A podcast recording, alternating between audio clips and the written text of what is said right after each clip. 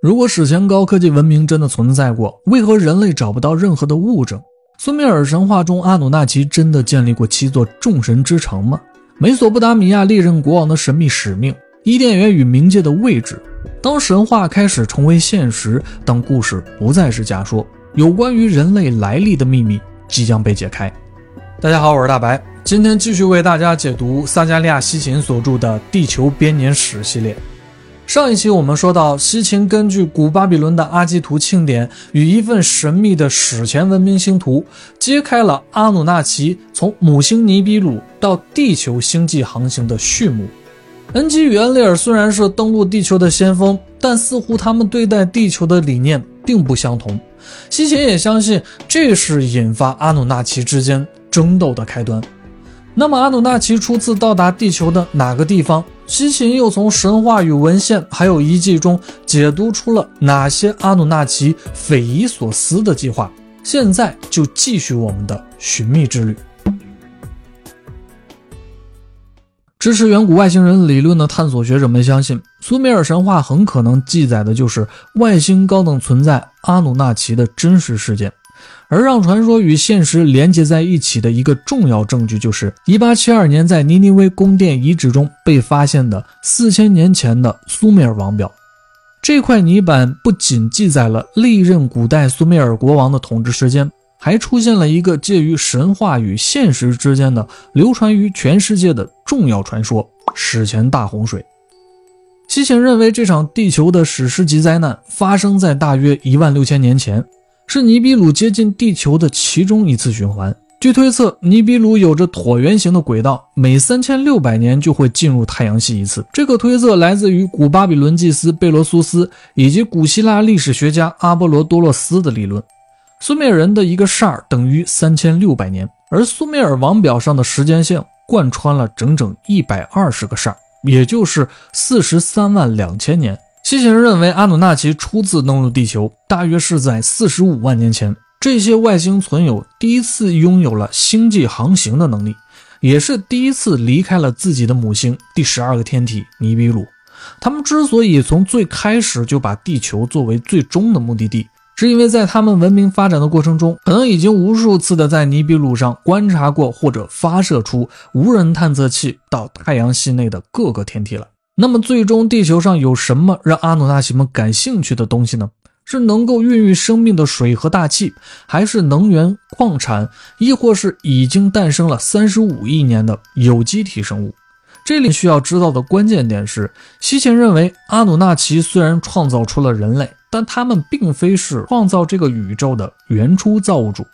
什么是造物主？什么又是原初造物主呢？简单来说，我们假定这个宇宙是一个超越了时间和物质的存在，凭空创造出来的。那么，这个存在就是原初造物主，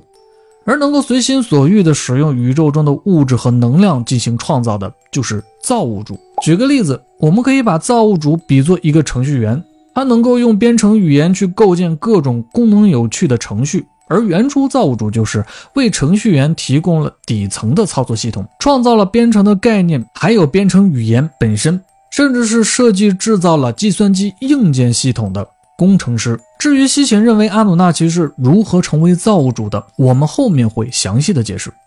说回到登陆地球，当阿努纳奇到达的时候，地球正处于第二次冰河期。有大约三分之一的区域覆盖在厚厚的冰雪之下，所以他们急需一个气候相对温和、淡水资源充足、有丰富动植物的区域建立基地。而当时能够满足这些条件的，只有尼罗河、印度河以及底格里斯河，还有幼发拉底河四条河的流域。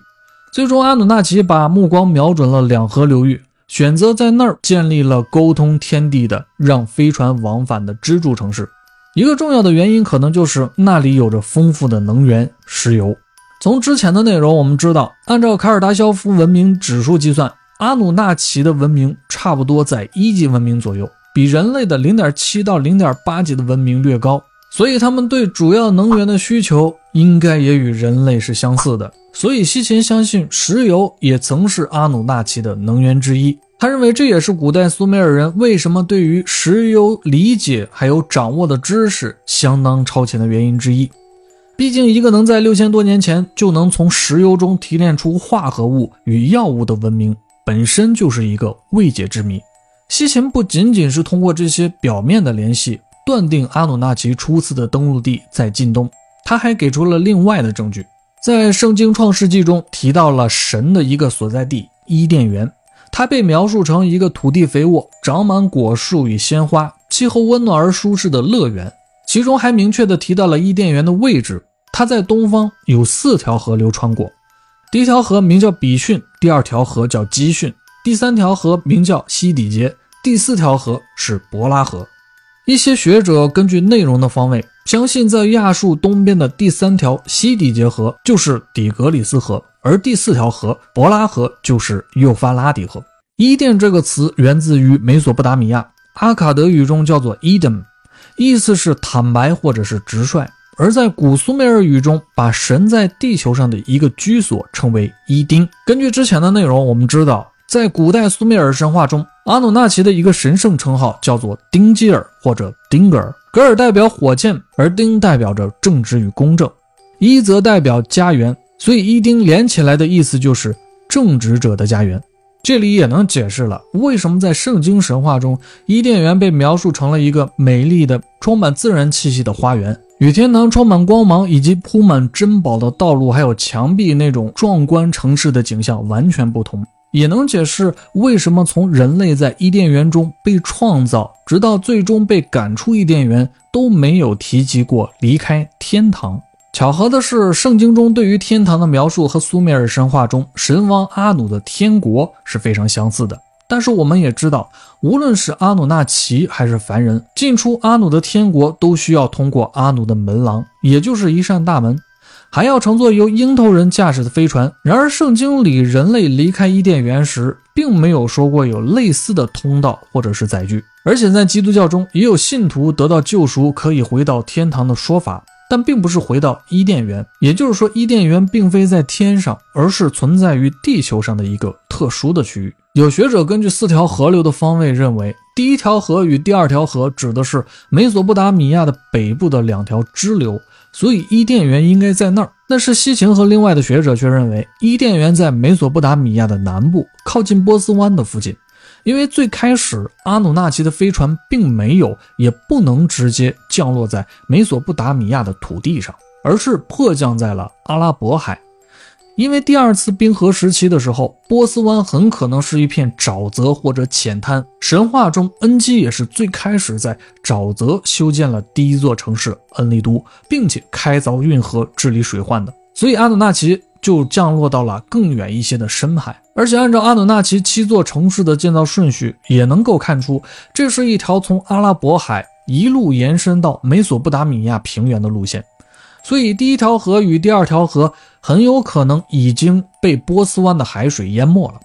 这里还有两个推测，一个是阿努纳奇先遣队的小型宇宙飞船在没有基地的情况下，似乎并不能很好的降落与返回。另一个就是阿努纳奇最初是在海里寻找某些物质。巧合的是，早期阿努纳奇中被西秦称为驾驶员的鹰头人，也就是被古苏美尔人称为阿布盖尔的领航员，有着另外一个形象，就是鱼头人。这很可能代表着他们最初就是从水中而来的。古巴比伦祭司贝罗苏斯也讲述过一个有关于鱼头人的神话。他说，在天上的王权落下的第一年，从巴比伦国王边境的厄里特里亚古海来了一位有着鱼头的神明，名叫奥安尼斯。而厄里特里亚古海就是现在印度洋西部的阿拉伯海。现代人类的宇航员训练的时候，就是在水中进行的。而且，宇宙飞船的密封级别以及一些技术，其实和潜水艇也是类似的。所以，西秦有理由相信，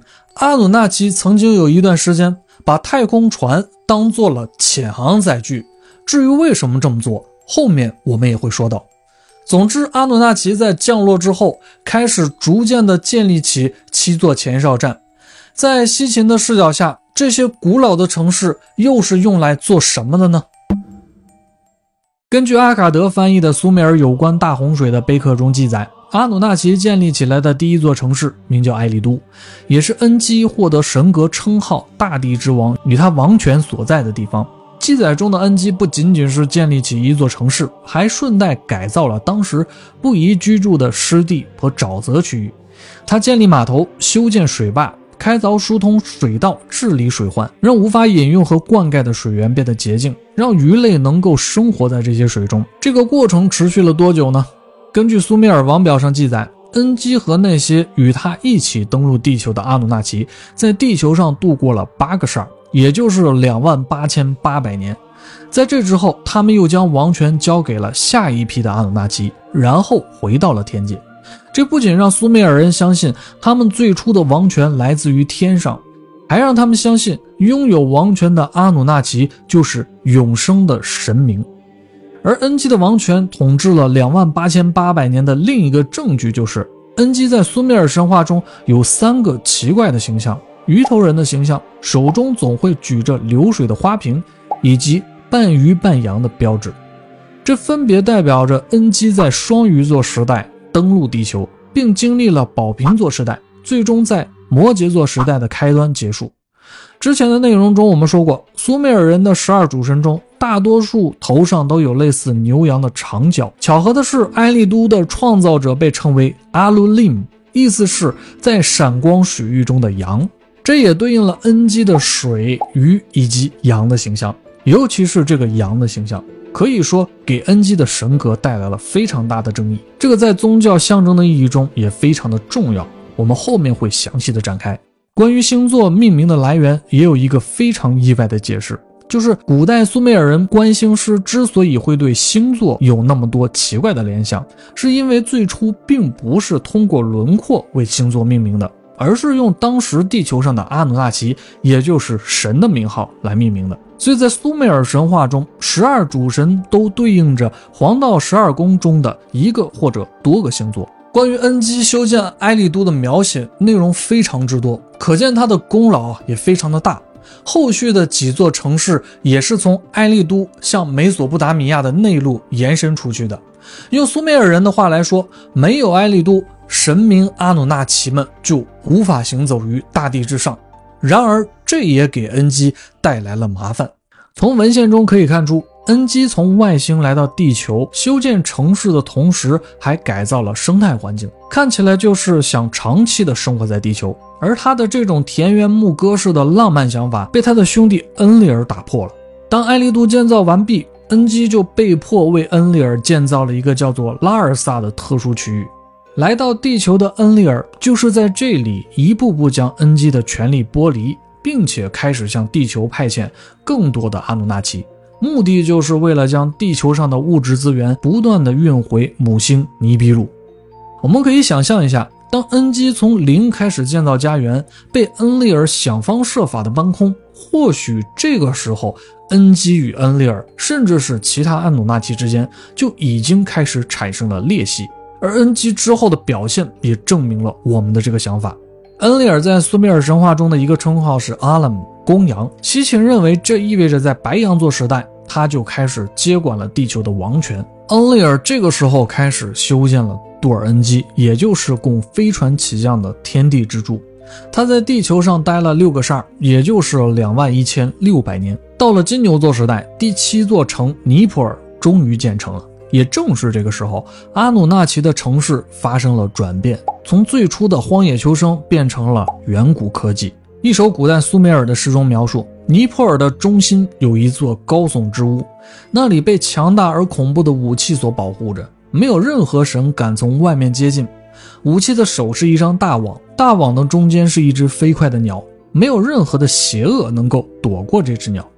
西贤认为，网可能是指某种能量射线，而鸟指的是一个携带武器的飞行器。这证明着天地之柱其实是被严密保护着的。因为这里不仅能够连接到地球轨道上的阿努纳奇一级级的母舰，还代表着能够传达来自天界的命令。在高耸之屋内，还有一个名叫 Dear God 的神秘房间。西芹推测那里存放着星图，以及有着能够接收和发射各种指令的通信装置。西芹认为，恩利尔之所以被称为风暴之神，是一种抽象的说法，并不是恩利尔能够呼唤自然界的暴风，而是他所说的话就像是暴风一样。不可阻挡，不能违抗。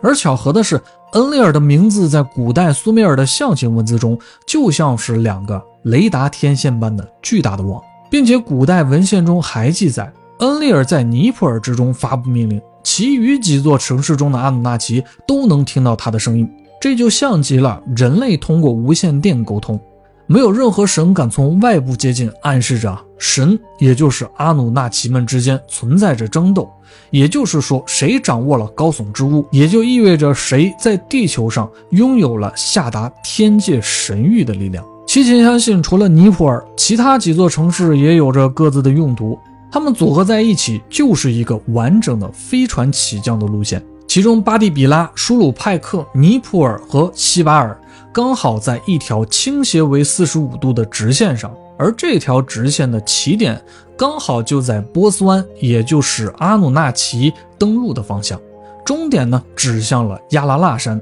也就是诺亚方舟最后停靠的地方。而西巴尔被称为圣域，也就是西秦口中发射多节火箭的地方。更加巧合的是，这几个城市间的间隔呢，刚好是六个贝鲁。也就是西秦认为的阿努纳奇用来计算飞行的距离单位，七个城市刚好也分布在几个间距相同的同心圆上。而且西秦还在一个公元前三千二百年的陶器上发现了一个有趣的图案，上面画着一个中心有着 X 型标记的外圈是明显的正三角形的图案，三角形的每条边有着象征河流与山地的线条。并且整个图像也是向左倾斜了四十五度。西金相信 X 的标记代表着的就是尼泊尔的位置，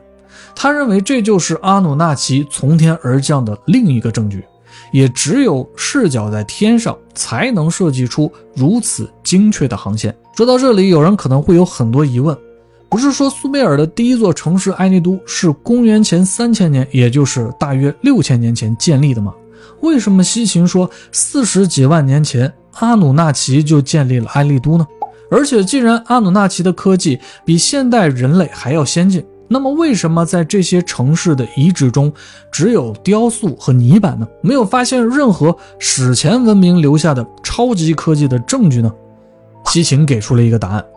最初阿努纳奇建立的七座城市早已经被大洪水摧毁了。现代人类挖掘到的七座城市的遗址是在原址的位置重建的。在美索不达米亚流传着这样一个传说：每一位美索不达米亚的君王从出生就有一个神圣的职责，那就是必须在最初的七座城市的位置上复原这些城市最初的样子，而且不仅要模仿这些城市的大小，还要模仿出很多奇怪的细节。比如你会发现，被一些考古学家认为是牛舍的建筑。屋顶上却莫名其妙地伸出许多很长的柱子，柱子上面还有类似圆环的装置，但是人们也搞不清楚这些柱子究竟是用来做什么的。或者是苏美尔人的象形文字中也会偶尔出现一些非常突兀的符号，像是之前说的恩利尔的名字里雷达的形象。还有像是天线塔的象形文字，这些像是天线塔的柱子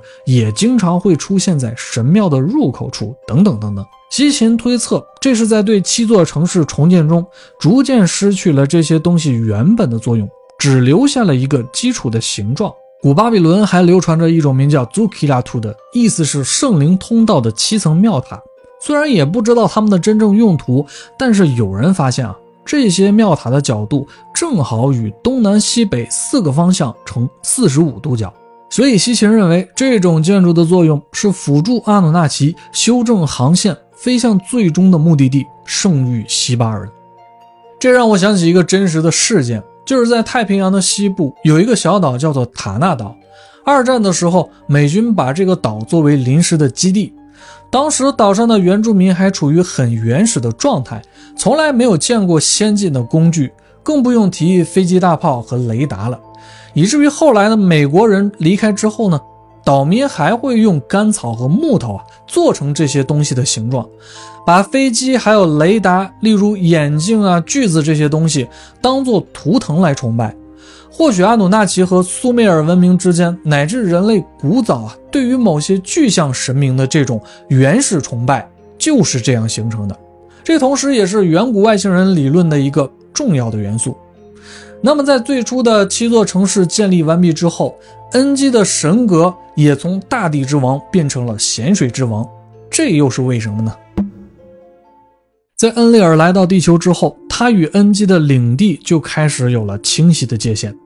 恩利尔统治上层世界，恩基掌管着下层世界。早期的美索不达米亚人相信，恩基是深渊与地下水域的神明，是一个介于古希腊神话中的冥王哈迪斯与海神波塞冬的融合形象。苏美尔神话中也流传着十二主神中的女神伊南娜曾经去往下层世界寻找她消失的丈夫杜姆兹，也就是迦南文献与圣经神话中的牧羊人达摩斯的故事。但令很多人费解的是，伊南娜是以生者之姿去往的，被很多学者认为是王者世界的下层世界。传说下层世界也就是冥界有七道大门。伊南娜以自己的力量打开了这七道门，每打开一道，就会被下界的守卫从身上取下一件象征神权和力量的神器。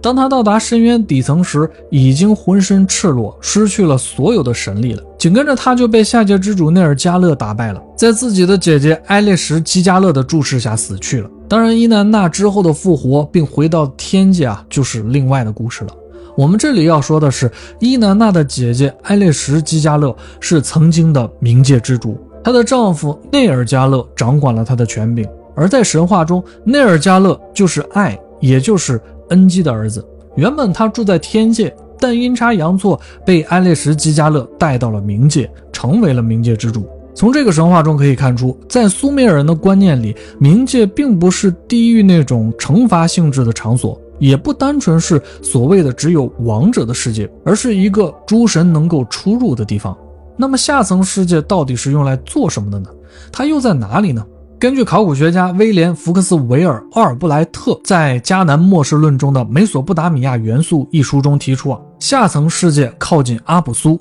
也就是恩基的家，那里不是阴间，而是一片乐土。我们在创世史诗埃努玛埃利什的第一层信息中知道。阿普苏就是太阳，所以在地球上，这个名字代表的必然也不是一个阴暗的地方，并且在各种文献中，阿普苏都在苏美尔的西方，是一个充满了流水的地方，被称为乌土之地。恩基也经常会往返于阿普苏与埃迪都之间，他很喜欢乘船走水路，而且去往阿普苏必须乘坐的是天界之船，所以西秦判断阿普苏的位置也靠近大海，但并不在美索不达米亚平原。根据一份苏美尔长篇文献记载，给出了深渊大底层，也就是阿卜苏的精确的描述还有位置。那里被称为阿拉利，是一个在大地之下的地方，在遥远的海中要渡过一百个贝鲁。那里还有着能够让人生病的蓝石。根据推算，一个贝鲁如果相当于两个小时，那么以阿努纳奇的科技，这段路程要在海中航行两百个小时。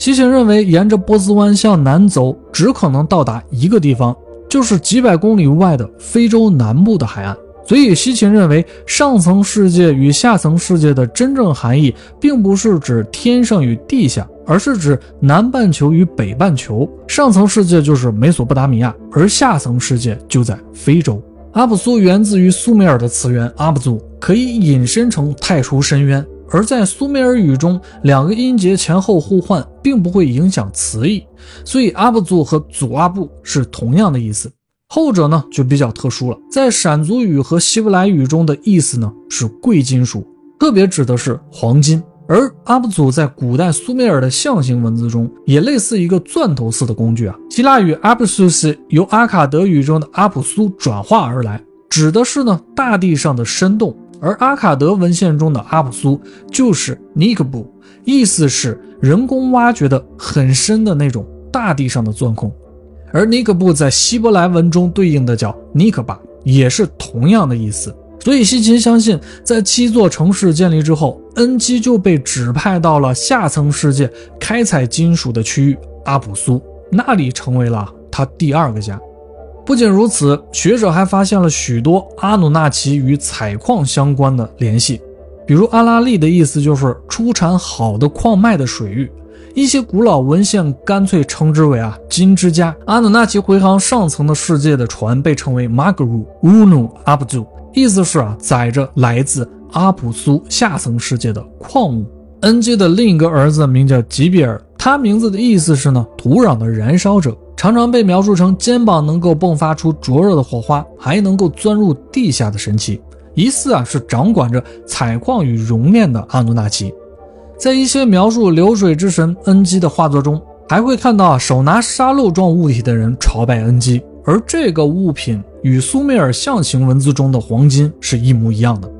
更加巧合的是呢，有关于铜、黄金、精炼、阿拉利、红色带金属的土壤等等啊，这些苏美尔象形文字中的词汇，都是以阿普苏，也就是我们前面说到的那个像钻头一样的啊苏美尔象形文字的变种。苏美尔人认为呢，在人类出现之前就有神在采集和冶炼金属了。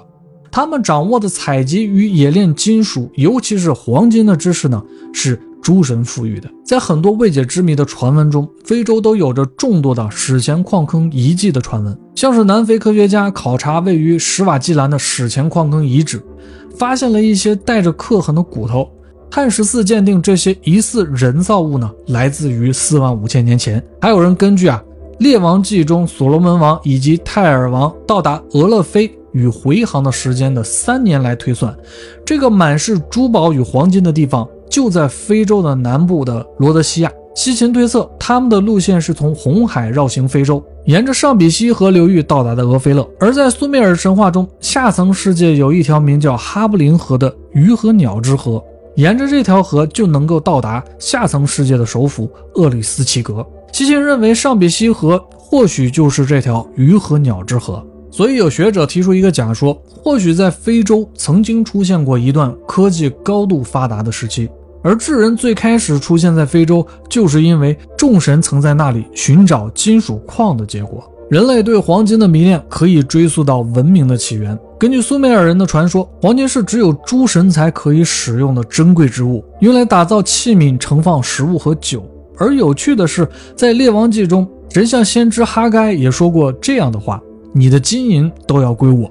以色列人在慌乱中离开埃及的时候，连带面包一起上路的准备时间都没有，但却被命令从埃及人那儿必须找到黄金和白银等物件。而且，为何神需要这些金属呢？就连摩西盛放十诫的约柜也是由黄金打造的，这又是为什么呢？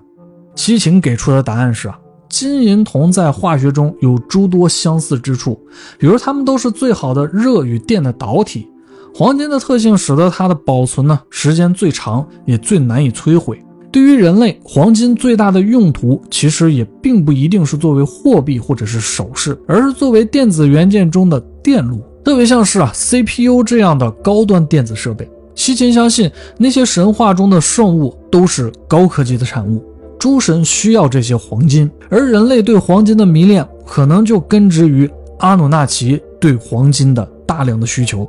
这种迷恋或许是烙印在人类基因中的生物编程。当然，在人类尚未诞生之前，采矿的仍旧是阿努纳奇，只不过这些危险而辛苦的工作呢，交给的是那些低阶的从神。这种巨大的压力啊，也最终导致了地上的阿努纳奇们的反叛。诸神想要安抚他们，于是决定创造一个新的物种来代替阿努纳奇去工作。这个物种呢，就是人类。至于是谁创造出了第一批人类？人类的基因密码又是否与阿努纳奇有关？人类的意识究竟啊是如何与肉体联系在一起的？西秦又从隐藏在神话中的秘密解读出了哪些信息？之后呢，我会为大家更详细的去解读。如果你喜欢我的节目，请你继续关注。我是喜欢夜谈的大白，我们下次夜谈不见不散。